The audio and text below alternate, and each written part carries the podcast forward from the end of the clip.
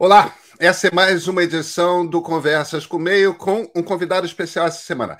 Felipe Nunes, responsável pela Quest, uma das pesquisas, eles estão fazendo no, no, no, último ano com o Banco Genial, uma das pesquisas de maior confiança, e é isso o que, olha, a maior parte dos cientistas políticos tem dito. A Quest é uma daquelas duas, três pesquisas em que todo mundo, por conta da solidez da metodologia e conta, por conta de todos os dados que eles fornecem para quem estuda, mais confiáveis. E a Quest, que saiu na semana passada, na primeira semana de julho, apontou para uma mudança de comportamento em três públicos que são públicos chaves: mulheres, eleitores do Nordeste, eleitores do Sudeste, que mudança de comportamento estão olhando de forma mais generosa para a candidatura de Jair Bolsonaro. Isso quer dizer que nesses três públicos chaves a distância entre Lula e Bolsonaro diminuiu. Lula segue favoritíssimo. Porém, isso pode indicar uma dificuldade de fechar essa eleição no primeiro turno. Isso pode indicar também um segundo turno bem mais disputado. Então, eu queria saber alguma, algumas coisas do Felipe. Primeiro, quão confiáveis são essas informações sobre microsegmentos dentro do grande segmento da, da pesquisa? Número dois, como é que ele está lendo essa eleição? O que, que Lula precisaria fazer para ganhar mais rápido? O que, que Bolsonaro precisa fazer para conseguir virar o jogo? Porque a gente, se a gente compreende o que, que as pesquisas dizem a respeito das chances e onde estão os espaços de oportunidade de cada um dos candidatos, a gente olha para o que os candidatos estão, vendo, estão fazendo e conseguimos analisar um pouco melhor, com um pouco mais de clareza, o que que, o que, como é que eles se movimentam. E uma das coisas que eu ouvi do Felipe, vocês vão já já ouvir, é que Bolsonaro está prestando atenção sim nas pesquisas e está agindo de acordo e, portanto, está começando a ver algum tipo de resultado. Vamos conversar sobre o que, que vai acontecer aqui no cenário político eleitoral nos próximos três, quatro meses? Então, vem. Com vocês, Felipe Nunes.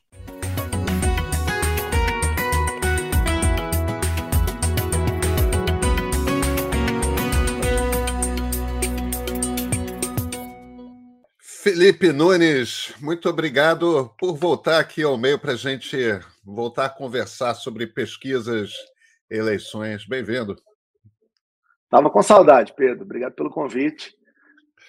Está frio aqui o dia em Belo Horizonte, mas a política anda meio quente, né? É verdade. Aqui no Rio de Janeiro já está dando para usar a camiseta de novo, mas Rio de Janeiro sabe como é que é, né? não, não, chega a ser Nordeste, mas é quase Nordeste, Felipe. A gente sente calor aqui, rápido aqui. Aqui nas montanhas a coisa está fria, mas faz parte.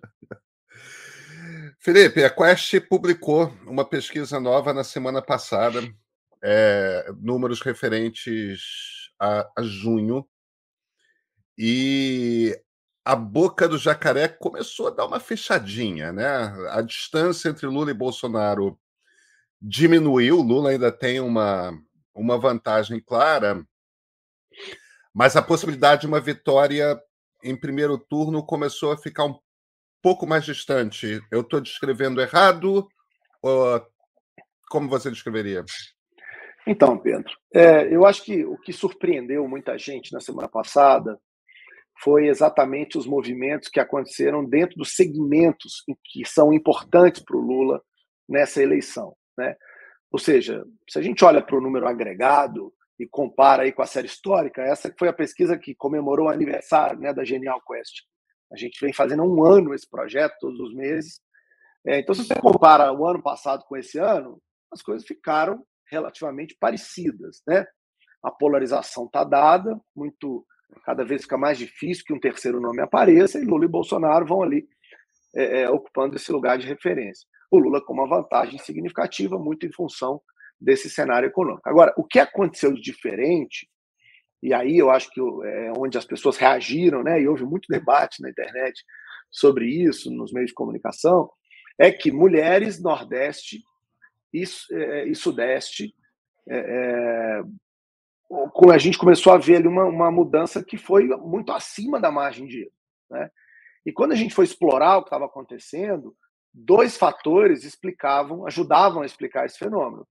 Primeiro, a alta expectativa dos brasileiros desses lugares em torno da ideia de que o governo está fazendo o que pode né, para resolver os problemas, e com isso gerou nas pessoas uma expectativa de que algo vai melhorar no curto, médio prazo. Né. Isso é fundamental, porque é, é, quer dizer, se essa expectativa vai virar frustração ou euforia, a gente ainda não sabe. Mas o fato concreto é que tem aí uma expectativa. Né?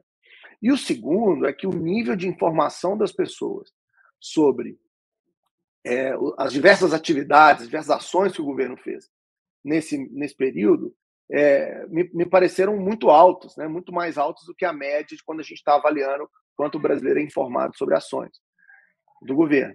Então, ou seja, há uma politização realmente grande, há um nível de interesse muito grande, e essa politização associada a um alto nível de interesse gerou um efeito que é inédito. Desde que o Auxílio Brasil foi criado, a gente vem comparando na série histórica qual é a intenção de voto em Bolsonaro e Lula no grupo que recebe e não recebe o Auxílio Brasil. Desde o começo do processo, o efeito era nulo, ou seja, a gente não conseguia distinguir o efeito do Auxílio Brasil entre quem recebia ou não. Este mês, o último, é a primeira vez que a gente viu um aumento voto de Bolsonaro entre aqueles que recebiam, que recebem, desculpa, o Auxílio Brasil, e uma diminuição de votos é, do Lula entre quem recebe e entre quem não recebe, duas curvas estáveis. Sugerindo, portanto, que essa expectativa que a gente conseguiu captar, que está associada ao alto nível de informação da sociedade sobre o que o governo está tentando fazer, conseguiu, no caso da expectativa do aumento do Auxílio Brasil, ser tão efetivo que, mesmo sem receber, as pessoas começaram a se animar com a possibilidade de manter o governo. Tudo isso é marginal, tudo isso ainda é no campo da especulação, porque, claro, como eu disse, essa frustração, essa expectativa pode virar frustração lá na frente, ou euforia, dependendo do resultado concreto, mas o fato é que afetar mulheres no Nordeste e no Sudeste tem um peso é, é significativo para a estratégia de Bolsonaro nesse momento.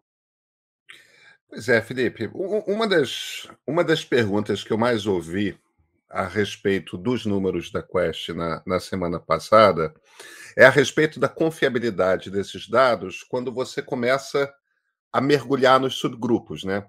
Porque, claro, você faz uma pesquisa com uma amostragem X, que é uma amostragem relevante para te dar o, o, o cenário geral.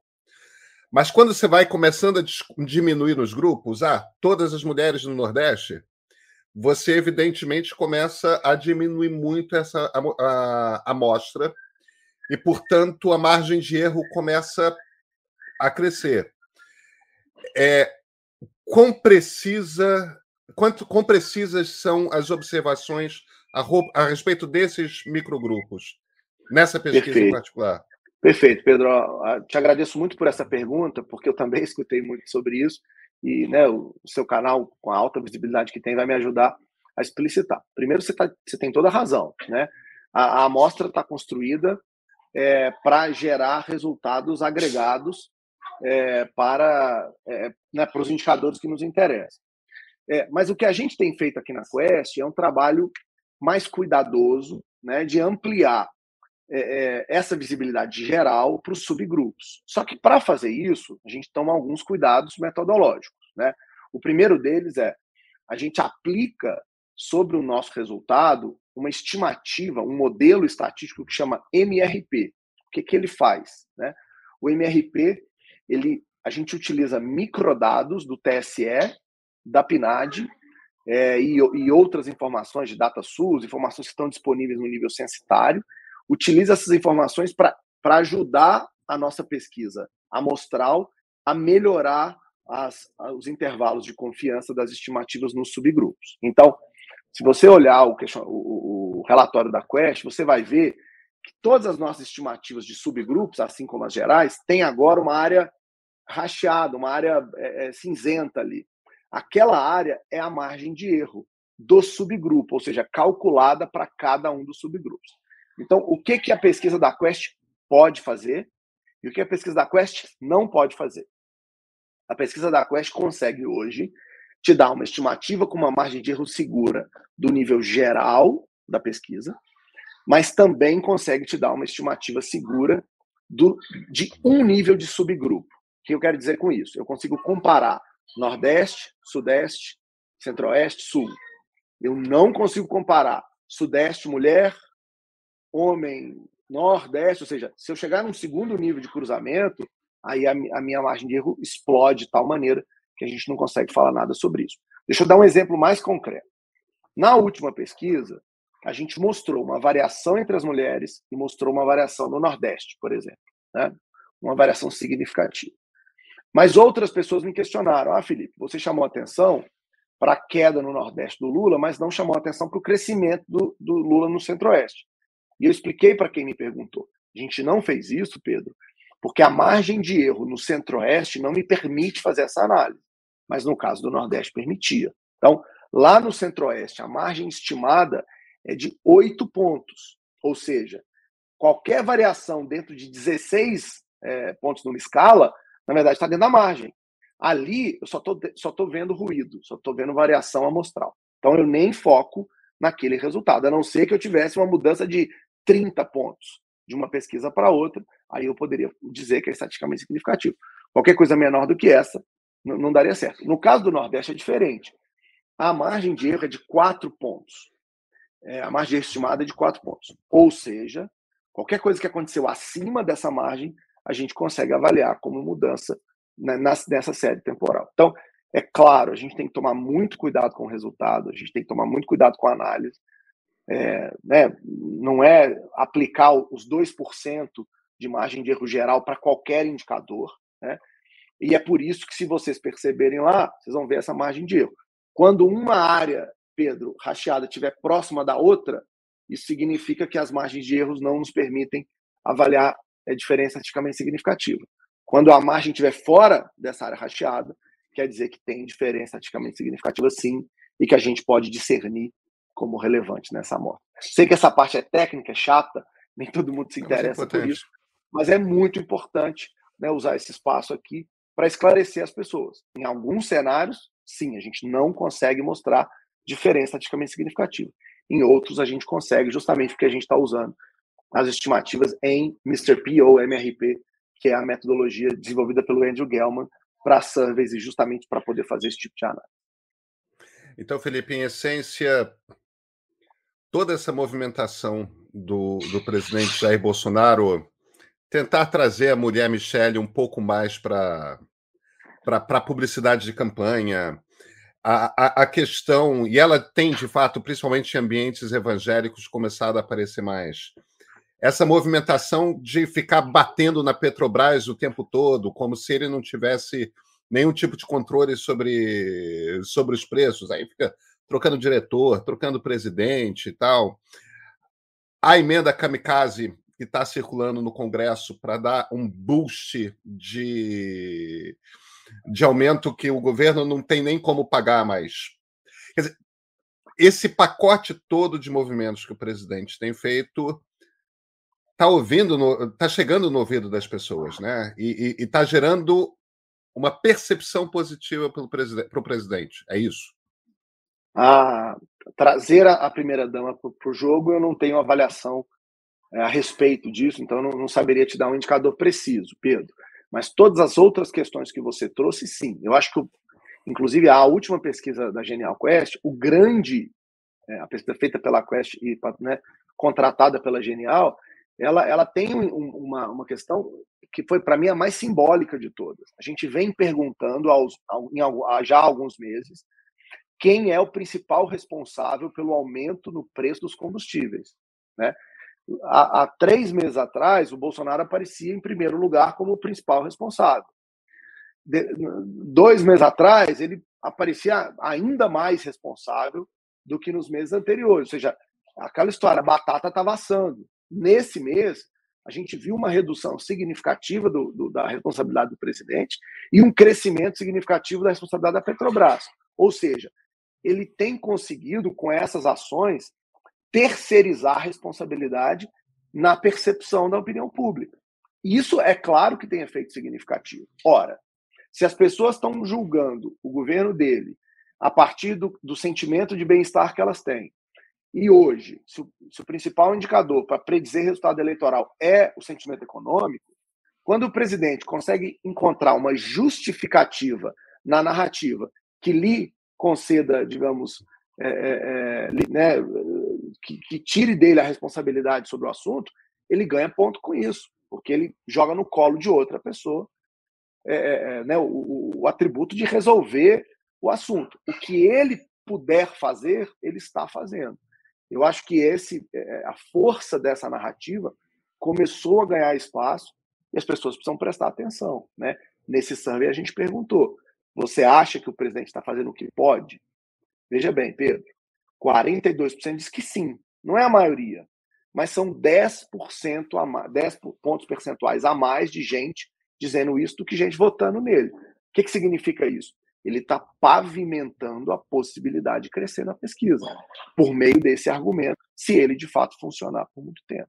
Então, sim, o que o governo faz hoje começa a reverberar.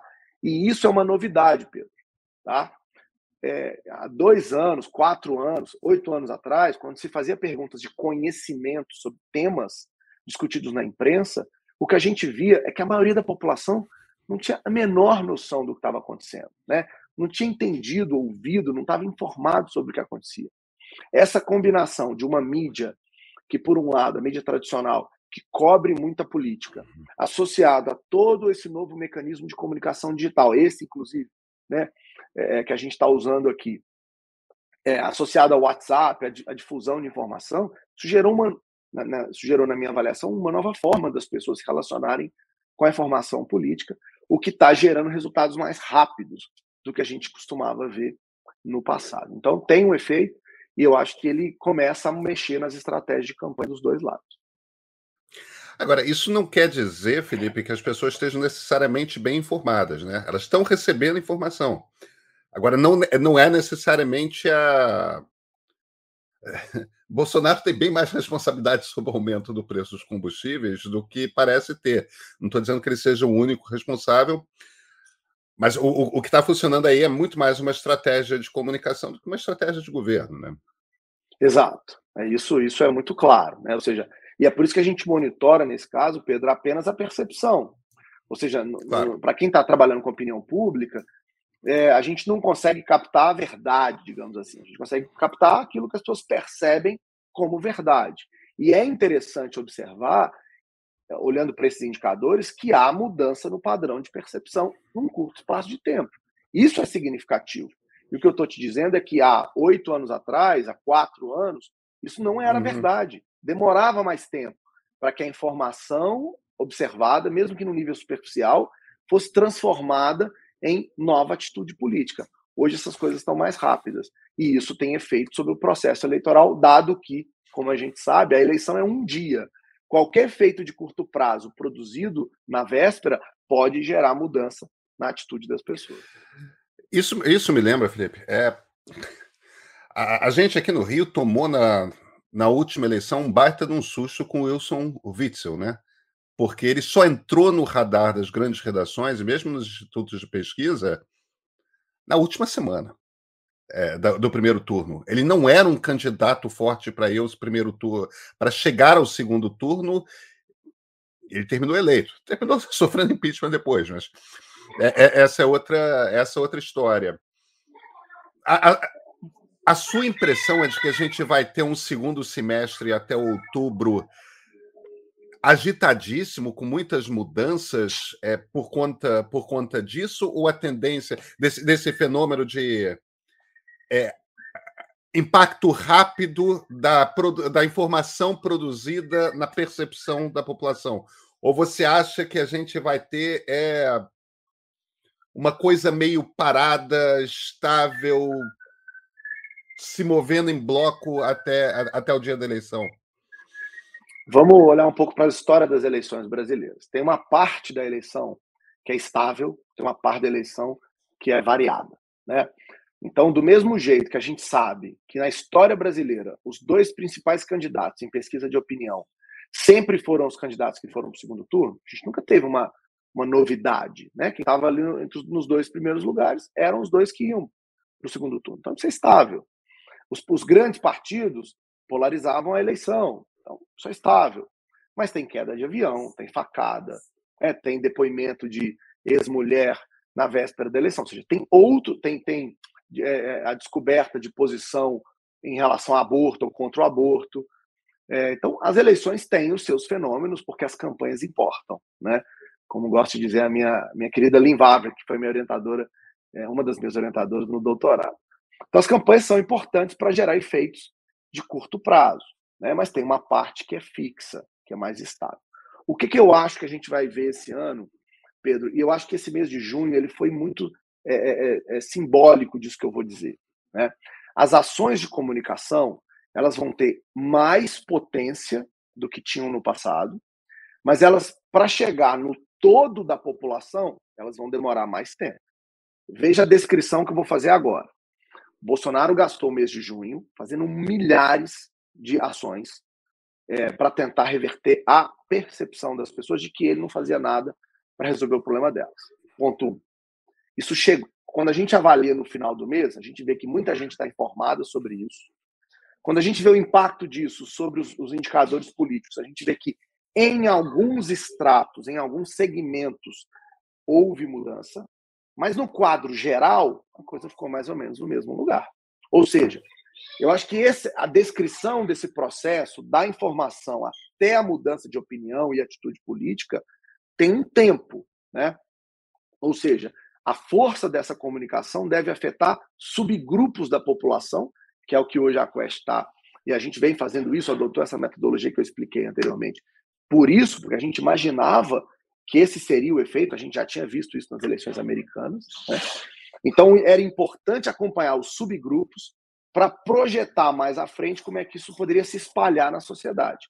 Vou dar um outro caso clássico. O Lula toma uma posição sobre a questão do aborto, depois volta atrás dizendo que não foi bem aquilo que ele disse. A gente mensura em pesquisa quanto que as pessoas estão informadas sobre o assunto, mede o impacto daquilo e, mais importante, mede como se deu o comportamento eleitoral, a atitude eleitoral das pessoas eh, evangélicas. É claro o padrão. Seis meses antes da fala do Lula, Bolsonaro e Lula empatavam nesse grupo. Ou seja, o que já era uma vitória para Lula, né? dado que é um público é, que em 18 foi muito para o Bolsonaro. Então, empatar ali já era bom. Depois da fala dele, a gente já viu a, a famosa boca do jacaré abrindo e não fechando mais. Já é o segundo mês, aliás, terceiro mês consecutivo, em que a boca está abertinha e com tendência de alta pró-Bolsonaro. Isso se reflete como no dado geral? De maneira marginal, é devagar que o movimento vai se dando. Ele não acontece no todo, né, de maneira rápida. Então, Pedro, a minha expectativa é que, primeiro, a gente tem que sim fazer uma leitura cuidadosa do dado, entendendo como é que as ações de comunicação vão afetar os subgrupos para daí a gente entender como é que o todo vai ser alterado. Então não vai ser tão rápido, eu não espero, posso estar equivocado, a eleição pode me, me, me contradizer e faz parte, né? Ser cientista é criar hipótese e refutar hipótese, tá tudo certo. É, é, mas a minha expectativa é que a gente terá menos é, volatilidade no dado geral e mais volatilidade nos subgrupos. Como isso vai impactar o jogo final, não dá para saber ainda. Né? porque é, é, é, o tamanho dessas mudanças nos subgrupos que vão afetar o todo. É, agora, acho que dá para dizer, cara, que é, essa polarização está muito fixada. Né? O percentual de gente decidida em torno de Lula e Bolsonaro é muito grande. Por isso, talvez, as mudanças gerais serão tendem a ser menores. Felipe, pelo que eu estou entendendo, então, o, o, a manifestação do Lula a respeito do aborto custou votos para ele entre evangélicos. Toda essa movimentação do, do presidente Bolsonaro batendo na Petrobras, batendo na Petrobras, batendo na Petrobras, para um público que está observando o preço do combustível, isso teve efeito concreto. A gente está numa eleição em que esse tipo de manifestação tem preço real em voto para os candidatos, no, na conta geral, o impacto é pequeno, mas o efeito existe e acúmulo de acertos e acúmulo de erros vai definir essa, esse primeiro turno. É isso, no fim das contas, né? É isso mesmo, Pedro. É, as pessoas estão mais sensíveis aos posicionamentos, esperam das lideranças políticas que elas se posicionem sobre os temas que são é, caros né, para elas, é, é, e elas sim usarão essa informação ao longo do processo para se posicionarem. Né? Isso leva a gente, Pedro, a um ponto que eu acho que é relevante dividir aqui com quem está nos assistindo, que é essa é uma eleição mais politizada e com o maior nível de interesse das pessoas. A gente tem monitorado isso é, e, a cada ano aumenta o percentual de brasileiros que diz que gostaria de, é, né, de acompanhar a eleição mais de perto, que tem interesse, que conversa com seus amigos e familiares sobre o tema. Ou seja, é um tema quente. A eleição, de fato, dominou é, é, né, o, o, dia a dia das pessoas. As pessoas levam em consideração aquilo que acontece na política é, no seu dia a dia. Claro, tem aí vários vieses que a gente pode também discutir, né, da maneira como cada um interpreta essa informação. Mas o fato concreto, na minha avaliação, é que tem mais gente politizada e mais gente informada, e isso é óbvio, tem efeito sobre o resultado final, que é as pessoas estarem mais sensíveis a informações que antes passavam ao largo do debate público. O motivo pelo qual a gente está conversando a respeito de todos esses detalhes aqui nesse, nessa parte inicial da entrevista é evidente. Existe a possibilidade, de acordo com os números, de acontecer uma vitória no primeiro turno por, por parte do ex-presidente Lula. A variável sobre a qual a gente não conversou ainda é a seguinte: se você pega todos os outros candidatos, só um tem uma presença relevante nas pesquisas, que é o ex-ministro Ciro Gomes. Ele tem ali 8, 10, 12% de acordo com o mês, dependendo da pesquisa, mas aí, entre 8 e 12% que ele costuma aparecer. Na, na, sua pesquisa, na pesquisa Quest que você divulgou na semana passada, 27% dos eleitores afirmaram que mudariam o voto perante a possibilidade de Lula vencer no primeiro turno. Eu estou imaginando, Felipe, que sejam eleitores do Ciro. 27% é, é o suficiente para garantir essa vitória no primeiro turno para o ex-presidente Lula, para quem está esperando isso. Isso é uma perspectiva que você leva em consideração? Levo sim, Pedro. Vamos explicar para as pessoas o que que, né, como é que a gente na ciência política lida com esse tema. É conhecida, né, a tese do voto estratégico. O que é isso? As pessoas têm preferências, né, por produtos, por políticos, por partidos, mas o jogo eleitoral força com que a decisão delas seja informada pelo resultado possível. Né. Então, eu posso até gostar muito de um candidato, mas se as chances eleitorais dele são menores, eu tendo a olhar para a minha lista de preferência e dizer, ó, até gosto mais de fulano. Mas já que ele não tem chance, e se eu votar no segundo? Se eu votar no terceiro, assim por diante. Né? Esse raciocínio, que é feito geralmente na véspera da eleição, e ele, é, é, e ele diz muito sobre um tema que eu quero falar, que é por que a gente não pode cobrar das pesquisas que elas sejam prognósticos, mas diagnósticos do processo. Né?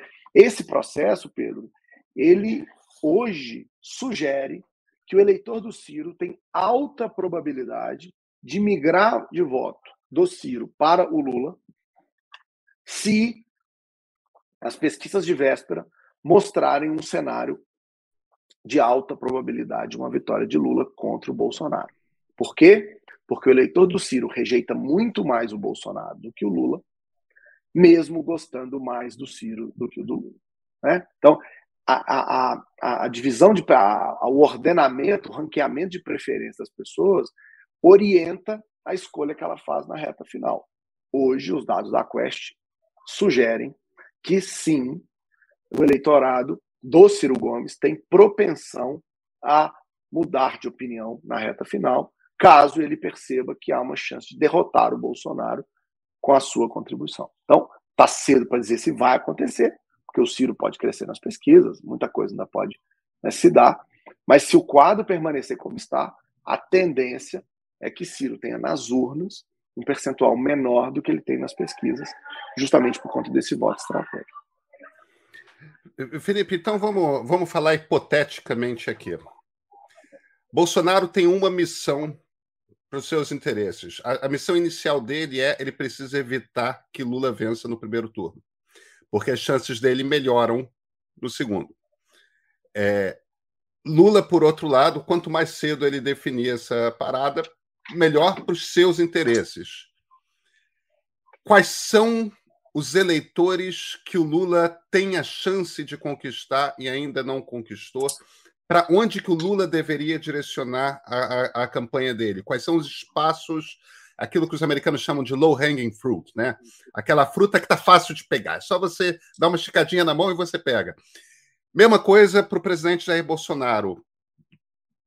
Para onde que a campanha dele deveria seguir? Eu estou perguntando isso para a gente entender os movimentos dos candidatos nos próximos meses. Isso.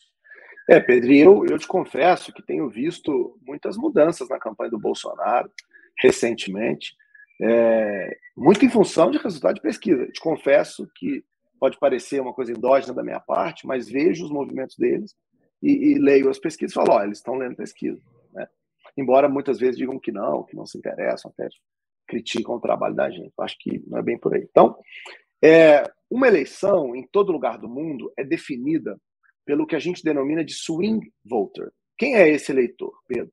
É o eleitor que não é ideologicamente orientado, ele é um eleitor que não tem posição política é, por si só, né, filosófica. É, é um eleitor pragmático, aquele que vai votar de acordo com os seus interesses e não as suas paixões. Né? Então são, é bom diferenciar isso. Tem o eleitor apaixonado e o eleitor interessado. Quem define a eleição é o eleitor interessado. O apaixonado já tem paixão, já é lulista, já é bolsonarista, já é cirista. Esse não vai mudar de convicção. Tudo bem. Só que só tem um eleitor swing, não existem vários. Quem é o eleitor swing? Ele é exatamente, se a gente cruza o bolsonarismo e o lulismo, ele é o caldo que sobra desses dois. É quem justamente não é nem uma coisa, nem outra. E a gente tem estudado isso desde o começo do nosso, do nosso, né, da nossa pesquisa. A gente pergunta para as pessoas, independentemente do seu voto, quem você prefere que vença a eleição? Lula, Bolsonaro ou outro nome que não seja nenhum dos dois? No começo da série histórica, Pedro, aproximadamente 30% dos brasileiros ocupavam é, esse lugar do nem-nem, né? queriam um nome. É, de março para abril, a gente viu uma inflexão negativa é, e esse 30% virou 20%, tá? na média. Estou aqui aproximando os números. Por quê? A saída do Moro, a saída do Dória, criou um certo desencantamento desse eleitor com a possibilidade real de alguém vencer a eleição. Tá? Então, tanto Lula como Bolsonaro tem que olhar para esses mesmos 20%. É só um eleitor. Mas ele tem, obviamente, como ele é um conjunto de pessoas, ele tem variáveis diferentes que o compõem. Então, no caso do Bolsonaro, ele tem que mirar no eleitor que votou nele em 2018, ficou insatisfeito com o seu comportamento, principalmente durante a pandemia, e foi procurar uma terceira via, mas não encontrou. Esse é o alvo do presidente Bolsonaro. Ou seja, é um eleitor mais de centro, um eleitor mais moderado, mas que já votou nele na eleição passada. Ok. No caso do Lula, de novo, ele também tem que olhar para o eleitor moderado, o eleitor de centro, que, embora não tenha votado em Haddad em 2018, já votou em Lula ou em Dilma em algum outro momento do passado. Né? Ou seja, é gente que se lembra, se recorda do bom momento econômico vivido lá no, no governo Lula e que, portanto, tem propensão a dar um voto de confiança, uma segunda chance para o Lula novamente. Repito, o eleitor é o mesmo, mas ele é complexo. Então o Bolsonaro vai dizer: olha, você já foi meu, volta para cá. O Lula já disse: lembra do meu tempo? Você gostava de mim, então vem para o meu lado. Acontece que nesses 20%, metade, aproximadamente, metade hoje não quer votar em ninguém. Porque não vê na terceira via uma alternativa e não quer votar em Lula e Bolsonaro. Daí a dificuldade do Bolsonaro se aproximar desse pessoal. Em compensação, a outra metade está votando no Ciro, na Tebet e nos outros candidatos. E tem alta propensão a votar em Lula. Daí a vantagem que Lula tem de dialogar com esse público. Então, é claro que é complexo, né? dá para ver que tem muitas variáveis no entorno disso, mas ambos vão disputar o mesmo, o mesmo eleitor. Né? Acho que Bolsonaro vai tentar mobilizar essa metade do eleitor, nem nem, que está hoje votando em ninguém, dizendo, oh, eu sou uma alternativa, vem comigo. E o Lula vai tentar, como eu disse anteriormente, trabalhar esse voto estratégico para ver se boa parte desses que estão votando em outros votam nele e definem o um jogo no primeiro turno. É, o mesmo, é a mesma gente, mas que tem características de subgrupos diferentes, e claro, isso vai afetar a estratégia dos, dos candidatos. Você saberia responder, Felipe, esse eleitor indeciso, é, você saberia dizer qual é o pior defeito que esse eleitor vê no Lula e qual o maior defeito que esse eleitor vê no Bolsonaro?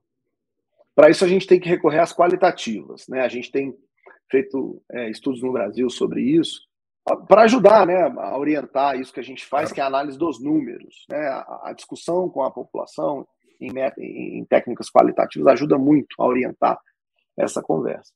E, e acho que a gente tem uma pista. Né?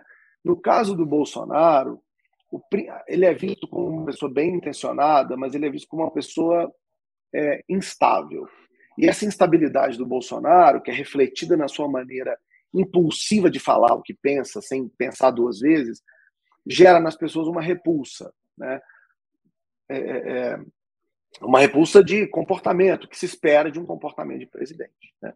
No caso do Lula, o, digamos, o calcanhar de Aquiles dele está justamente: será que Lula será capaz de. É uma dúvida. Né? Será, será que é o mesmo Lula que a gente conheceu como presidente, ou é um outro Lula, ressentido, é, com, com sentimento de vingança, com incapacidade é, de, de, juntar de novo né, todo mundo em torno de um projeto nacional. Então você tem aí dois, é, dois calcanhares de Aquiles diferentes. Tem, tem gente, inclusive, que, que duvida da capacidade energética do Lula por conta da sua idade, né, se ele de fato seria o líder do governo, coisa que surgiu lá com Biden nos Estados Unidos também. No caso do Bolsonaro, também tem um pouco de será que ele vai continuar deixando o Centrão governar? Então, os dois, o eleitor tem dúvidas sobre os dois candidatos, é, esse eleitor do meio. E, de novo, eu acho que a, a guerra da narrativa, que vai se intensificar a partir de agosto, ela vai ajudar demais é, é, as pessoas a, a, entenderem. Hoje, Pedro, e eu queria voltar no tema das paixões né, e dos interesses, é, é, um, um, eu, eu, eu acho que a gente olha às vezes muito, e por isso eu gosto muito de vir aqui conversar contigo, porque muita gente olha muito para o placar do jogo e não vê os melhores momentos do jogo. Eu acho que o que a gente está fazendo aqui é olhar para os momentos do jogo. Né? É, e, assim, quando eu pergunto, por exemplo, sobre o medo, medo que é um sentimento importante em qualquer eleição, né? É, os, os, mais jovens não vão lembrar da Regina Duarte, mas nós estamos ficando velhos, vamos lembrar disso, né? Tem ali um. O que, que as pessoas têm medo? Hoje, as pessoas têm mais medo do Bolsonaro continuar no governo do que do Lula voltar para o governo. E quem dá uma segunda chance para alguém? É bom lembrar que são dois presidentes, né? Portanto, os dois já tiveram uma primeira chance. Quem merece a segunda? Lula ou Bolsonaro? Hoje as pessoas acham que Lula merece mais uma segunda chance do que Bolsonaro. Então, é, é importante olhar para a eleição sobre outra ótica, que não só a da corrida né, dos números. Tem claro. sentimentos, tem é, percepções que vão ajudar a construir, dar sustentação ou não, à narrativa é, que está né, que tá em jogo. E, e, e, Bolsonaro é percebido como bem intencionado, né? É, é percebido Eu como acho incrível, Felipe. Bem Eu intencionado. Ah, de novo, as pessoas as pessoas o colocam como uma pessoa meio descontrolada, mas não mal intencionada. Sim. É diferente.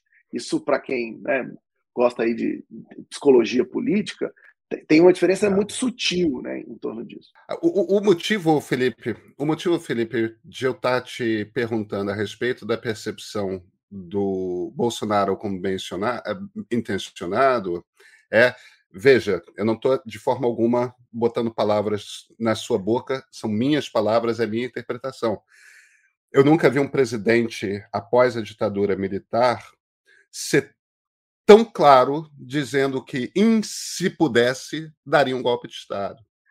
Ele ameaça as instituições da democracia de forma flagrante. E, e, essa emenda kamikaze que o Centrão está ajudando a, a, a, passar no Congresso Nacional, tudo indica que vai passar, dá para o governo uma margem de atuação no segundo semestre, é, mudando o equilíbrio de armas por ele estar no governo, como nunca ninguém sequer cogitou fazer dentro da democracia brasileira, da democracia de 85 para cá. E, e para não falar da, da pressão imensa que o governo e as Forças Armadas estão fazendo em cima do Tribunal Superior Eleitoral. Para não falar da incitação à violência, Felipe. É, a gente conversava um pouco antes sobre esse assassinato horroroso que aconteceu por um bolsonarista é, no, no, sul do país esse fim de semana de, de, de um homem que estava celebrando o aniversário dele e, e, e, e, celebrando também a candidatura do Lula, sua opção, como de qualquer eleitor brasileiro, celebrar a candidatura que quiser. Isso não é percebido, né? A, a, pelo que você está sugerindo, ou por parte dos eleitores, democracia é uma coisa complexa demais que eles não percebem o que eu interpreto como golpismo. Pedro, eu acho que a gente chega aí nessa conversa nossa, no, talvez no ponto mais sensível, né? Difícil falar desse assunto, mas ao mesmo tempo mais importante.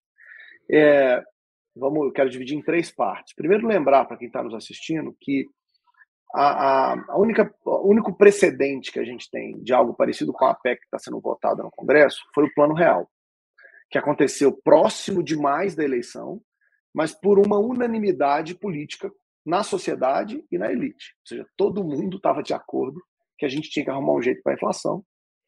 E aquele jeito foi um jeito é, é, que depois deu a vitória ao Fernando Henrique Cardoso. Então, essa PEC, para mim, ela se assemelha do ponto de vista de movimentação política só ao que aconteceu com o Plano Real. Em nenhuma outra eleição a gente teve algo tão parecido com, com isso. É, eu, eu, sei que não é o que você está falando, mas deixa eu só sublinhar.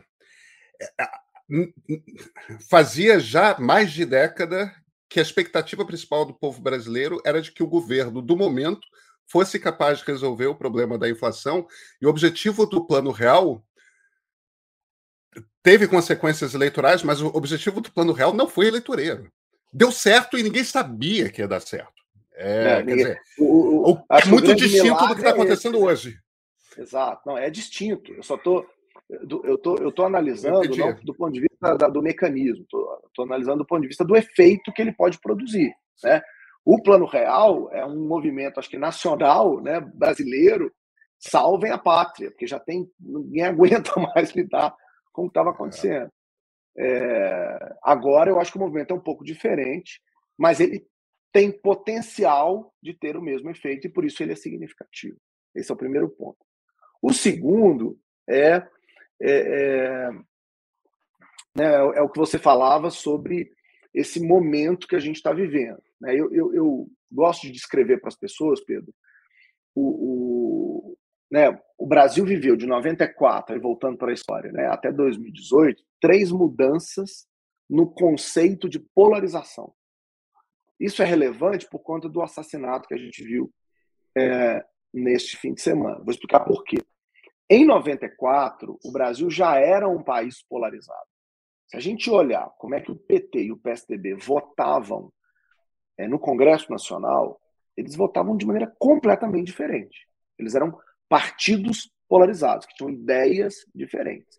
Isso persistiu até 2002. Mas essa polarização política, Pedro, ela não era social. Ou seja, você tinha partidos antagônicos, mas você não tinha sociedade dividida. A partir de 2006, a polarização política chegou na sociedade.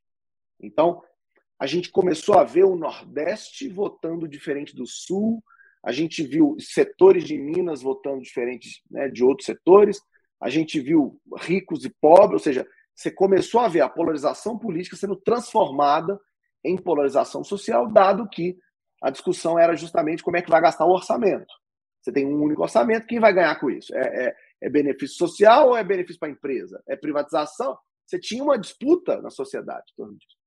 Mas em dois, a partir de 2018, a gente tem um novo conceito para explicar, que é o da polarização afetiva. O que, que é isso, Pedro? É quando as pessoas param de se ver como adversárias e passam a se enxergar como inimigas. E o resultado da polarização afetiva é autoritarismo e violência. Então, o que nós vivenciamos agora é resultado de um movimento, sim, construído né, pelos políticos, alimentado na sociedade, estimulado por essa, essa maneira de nos comportarmos nas redes sociais, né, que faz com que nós estejamos vivendo muito mais uma briga de torcida do que um jogo dentro de campo. Então não é mais Flamengo e Atlético disputando. É a galocura contra a força, a, a, o Flajó, sei lá como chama, assim, do Flamengo. Mudamos, mudamos né, o, o lugar de disputa. E isso tem consequências. A consequência está aí, né? Violência explícita. Segundo exemplo, aumento do grau de autoritarismo da sociedade. Não é autoritarismo só em relação a golpe. Autoritarismo, por exemplo, Pedro.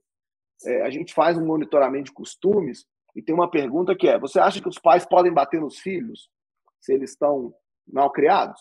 Está aumentando o percentual de gente que diz que pode bater em filho. Eu perguntei em survey muito recentemente se o seu filho for noivo de uma pessoa que tem uma visão política diferente da sua, o que, que você faz? Mais de 80% reprova o casamento do seu filho com alguém que pensa diferente de você. Quer dizer, não é só política mais. Tá? É a maneira como a sociedade está dividida, está polarizada, e é, é claro que isso tem consequências sobre o processo eleitoral. Que é, no fundo, a gente usa a eleição para organizar a preferência quem prefere mais ou menos o que. É só isso que a eleição faz, organizar a preferência.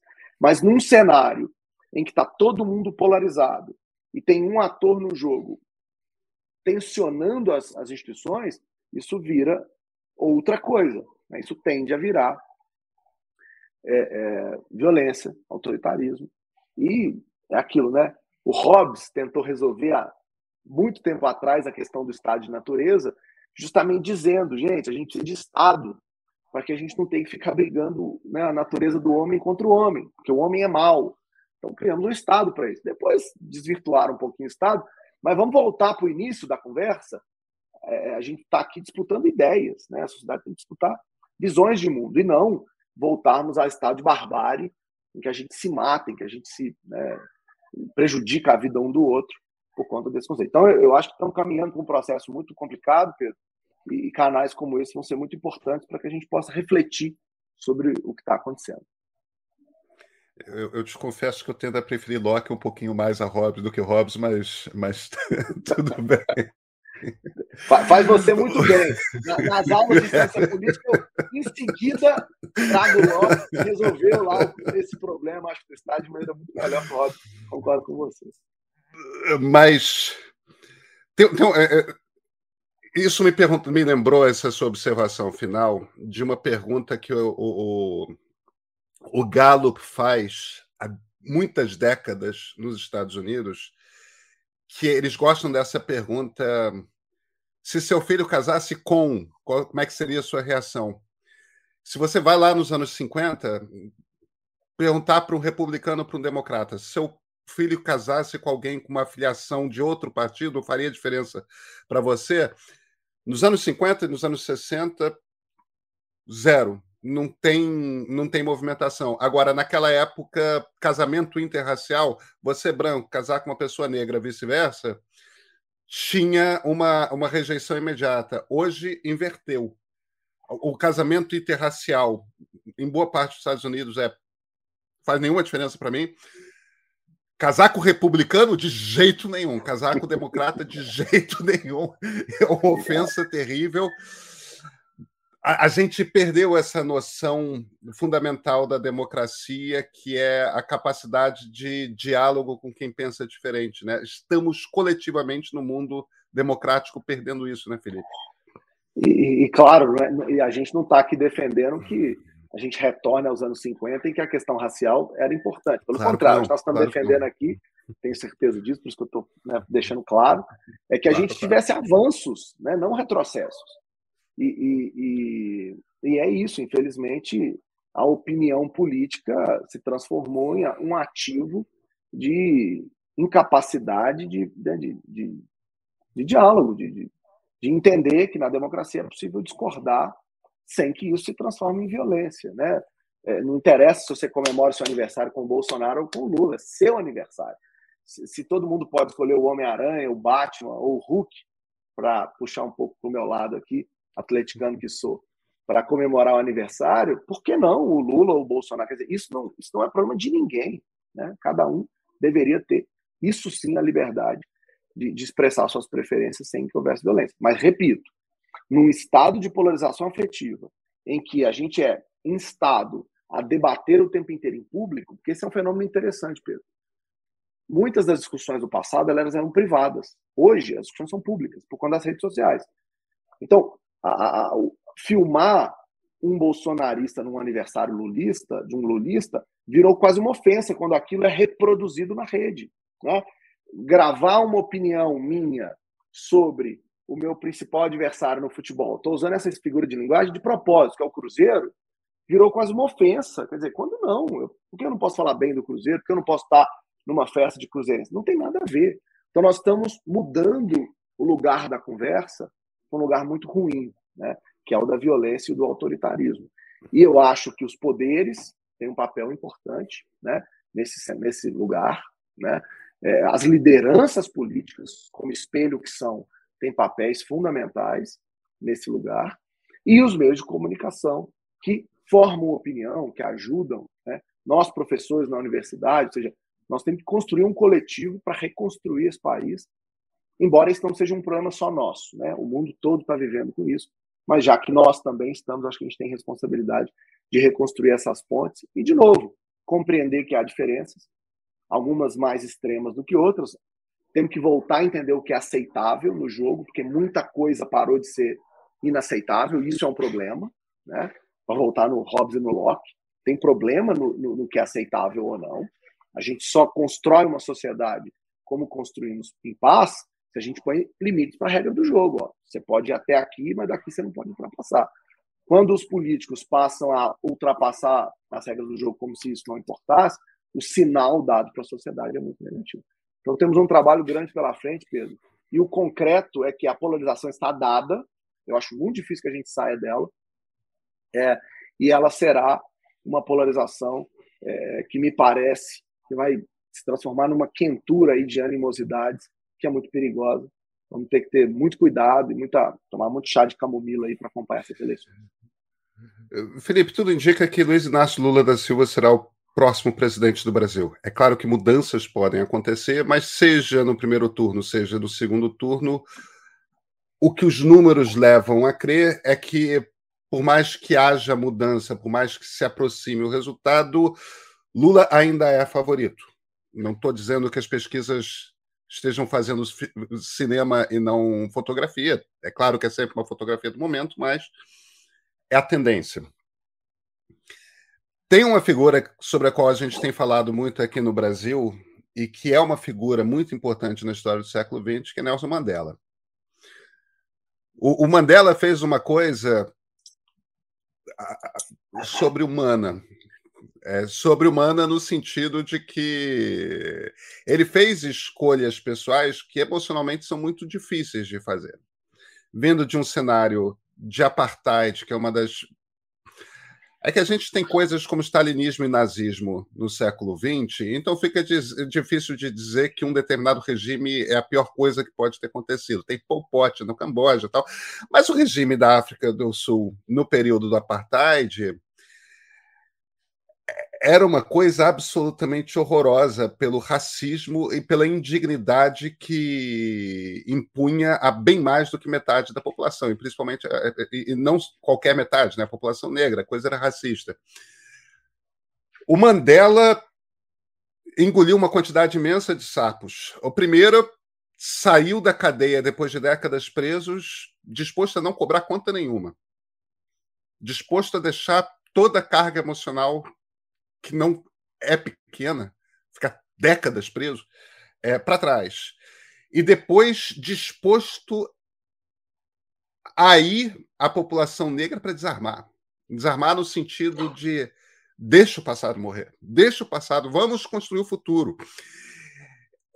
Esse despreendimento do Mandela, que é sobre-humano, foi fundamental para que a África do Sul conseguisse fazer uma transição do apartheid para um novo sistema é, de uma forma que fosse que permitisse de fato construir alguma coisa positiva para a população, porque a elite branca também não abriria tanto espaço assim se não tivesse desarmada de medo de vingança, entendeu? Que é um medo que muita gente teve, é, é que, é que é uma vontade que muita gente teve. O, o Mandela foi. Eu não vou te perguntar se o Lula é capaz disso, porque sabe-se lá. Às vezes parece que sim, às vezes parece que não. É, é, essa seria, de qualquer forma, eu acho que a pergunta errada, porque exige a gente prever o comportamento de uma única pessoa, que não é possível. Mas existe espaço na sociedade, naqueles, naquelas parcelas mais bolsonaristas da sociedade, para se desarmar, caso Vem aí um Lula pacificador? Vamos lá, Pedro. Primeiro, né, como você mesmo chamou a atenção, é, pesquisa não é prognóstico, pesquisa é diagnóstico. A gente até tenta fazer o filme da eleição com as várias rodadas de pesquisa, mas nunca com a intenção de predizer o que vai acontecer, porque, como a gente mesmo disse aqui, a própria informação da pesquisa pode mudar é, a, a, a, informação da pesquisa pode ajudar as pessoas a mudar a sua opinião no dia da eleição. Então, não é prognóstico. Mas sim, Lula é hoje é, favorito para vencer a eleição. É, já existe uma expectativa em torno disso na sociedade. Eu tive a oportunidade, a convite do Genial, de passar uma semana em Nova York, faz vinte e poucos dias, é, fazendo palestras né, sobre o cenário político brasileiro para investidores internacionais. E me chamou muita atenção como esses investidores já mostravam o que eles chamam de precificação do o mercado já está precificando, né? Essa, esse favoritismo do Lula, já se preparando para o bem ou para o mal é, em torno disso. Então, a expectativa é essa. Né? O que não dá para dizer e nem achar que o Bolsonaro vai entregar. Por que existe essa expectativa que o Bolsonaro vai entregar esse ponto? Eu acho que não o Bolsonaro vai fazer tudo que ele puder para reverter o jogo, é assim que é a dinâmica da política. Mas vamos imaginar que é né, o cenário hipotético do Lula presidente. E aí? Duas coisas. Primeiro, ele tem um baita abacaxi para lidar, que é as decisões que estão sendo tomadas esse ano têm consequências gravíssimas para o próximo ano. Eu estou né, falando de, de uma inflação já contratada, na minha avaliação. Né? é, e desarmar esse, esse calor que vai ser a eleição. Então, é muito difícil imaginar o que vai ser esse governo, esse possível eventual governo Lula lá na frente. Mas tem uma coisa, Pedro, que eu acho que é um ato simbólico e muito importante para que a gente consiga pensar o futuro. Se o Lula vencer essa eleição, este próximo mandato dele tem que ser o último mandato dele. Ele tem que ser capaz de fazer um mandato de transição. Para mostrar que o que está em jogo não é, ele não está fazendo nada para disputar o poder, mas que ele está fazendo aquilo porque teve, tá, está tendo uma segunda chance, né, de inclusive limpar a sua imagem, o seu legado, tal, é, mas de construir um, mesmo que em polarização política, porque o problema não é a polarização política, o problema é quando essa polarização política vira essa loucura na sociedade. Então, eu acho que tanto Lula, se vencer, como o Bolsonaro, tem, tem que apontar em alguma direção de transição. Mas Lula, em sendo o favorito, e já tendo governado muito tempo, tem que ser capaz de dizer que não é candidato à reeleição. Porque isso sinaliza aos poderes um possível acordo é, que eu acho que é um sinal necessário para que a conversa aconteça no nível que ela precisa acontecer. Eu tenho dúvida se o Bolsonaro vai passar a faixa, caso ele perca e caso o Lula vença. Né? É, tenho dúvidas se essa transição novembro, dezembro será pacífica. Né? Acho que há todos os incentivos para que a gente tenha no Brasil um 6 de janeiro. Sem consequências, como foi o de lá, na minha avaliação. Foi sem consequências. Né? É, mas acho que isso pode acontecer. É, então, o desafio é que o Lula consiga dar sinais de dizer: olha, de novo, repito, gente, caso ele vença a eleição, está distante ainda, tem muita coisa para acontecer, mas na especulação né, de, de, em sendo favorito que ele vença, é, acho que a transição ele vai ter que fazer mesmo como o Mandela, né, que é apontar na direção de não quero, não quero disputar poder, estou aqui para construir uma transição, já que eu sou uma liderança popular importante no país. É, é, é, o, é o chute que eu daria em torno do, do que seria um sinal institucional importante para o Brasil. Então, Felipe, deixa eu, para a última pergunta seguir nessa toada. Eu quero ouvir agora o cientista político menos o, o, o, o, cara das pesquisas e mais o, o politólogo. Qual é a sua perspectiva para esse ano e para o ano que vem? Qual o tamanho que você acha que as instituições da democracia tomaram de saculejo, vão tomar ainda? O que, que a gente precisa construir a partir do ano que vem para voltar a consolidar essa democracia abalada? Hein? Então vamos lembrar dos, dos meus autores favoritos. Né? Um deles, o, o Levitsky, que nos ensina como, democracia, como as democracias morrem. Né? E aí a gente tem que lembrar que a gente precisa de imprensa forte, a gente precisa lembrar que os poderes democráticos vão voltar a ter é, confiança né, da sociedade, os políticos vão voltar a ter confiança na sociedade, e a gente tem que ter a gente tem que voltar a ter credibilidade de previsibilidade em relação ao futuro. Né? Por que, que eu estou citando esses casos? Porque a gente exatamente está no momento em que a gente não tem nada disso. Né? A confiança na, na imprensa é a menor da história. A confiança nas instituições democráticas é a menor da história. Estou falando de Supremo, estou falando de Congresso, né, Câmara, Senado. Em compensação, a confiança nas Forças Armadas, na Polícia Militar, na Polícia Civil são as maiores que a gente acompanhou aí nos últimos tempos. Então, as instituições democráticas estão lá embaixo, as instituições de aparato de força do Estado estão lá em cima. A gente precisa equilibrar esse jogo. Né? Precisamos voltar a ter é, dos políticos alguma perspectiva de futuro, de alguém que entrega, que resolve os nossos problemas, e não que apenas rouba, faz corrupção e tudo mais.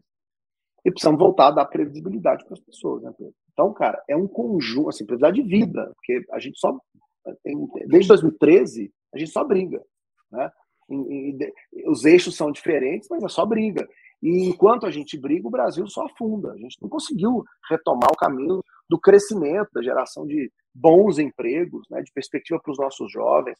Os indicadores econômicos são muito claros. Nós vamos embora do Brasil, quem pode. Até quem não pode está fazendo esforço de ir embora. Então, nós estamos perdendo o sentido de nação, como gosta de dizer meu professor Fábio Vanderlei Reis. Gente precisa construir uma nação. E para ter nação tem que ter projeto de nação. Né? Esse projeto tem que ter alguns acordos mínimos de consenso. É, é, então, a confiança, a tolerância, essas questões todas têm que voltar mas sem previsibilidade, sem perspectiva de futuro, é muito difícil. É, repito essa experiência que eu tive nos Estados Unidos. Acho que foi muito interessante ver lá os investidores americanos precificando a vitória do Lula e, de certa maneira, desejando a vitória dele, porque isso significaria um mínimo de estabilidade, de, vou traduzir nas palavras deles, é, é para os negócios. Né? Então, acho que é aí que está o nosso desafio não acho que é fácil. Acho que né, tampar de novo a caixa de Pandora vai ser bem complicado. É, mas eu, como cientista político otimista que sou, prefiro acreditar nesse país, prefiro acreditar na força é, de muita gente que quer fazer o bem, quer fazer o melhor, mesmo na disputa de ideias. Né, tem muita gente que pensa diferente, mas que, é, acho que quer que esse país seja melhor. Então, acho que, tem que a gente tem que se, se unir, se agregar essas pessoas e tentar construir o país que a gente quer. Né? que depende da sociedade, depende do comportamento da elite política, mas não vai ser fácil. Eu, eu, eu, a minha previsão como cientista política é de um quadro bem ruim ainda para os próximos anos.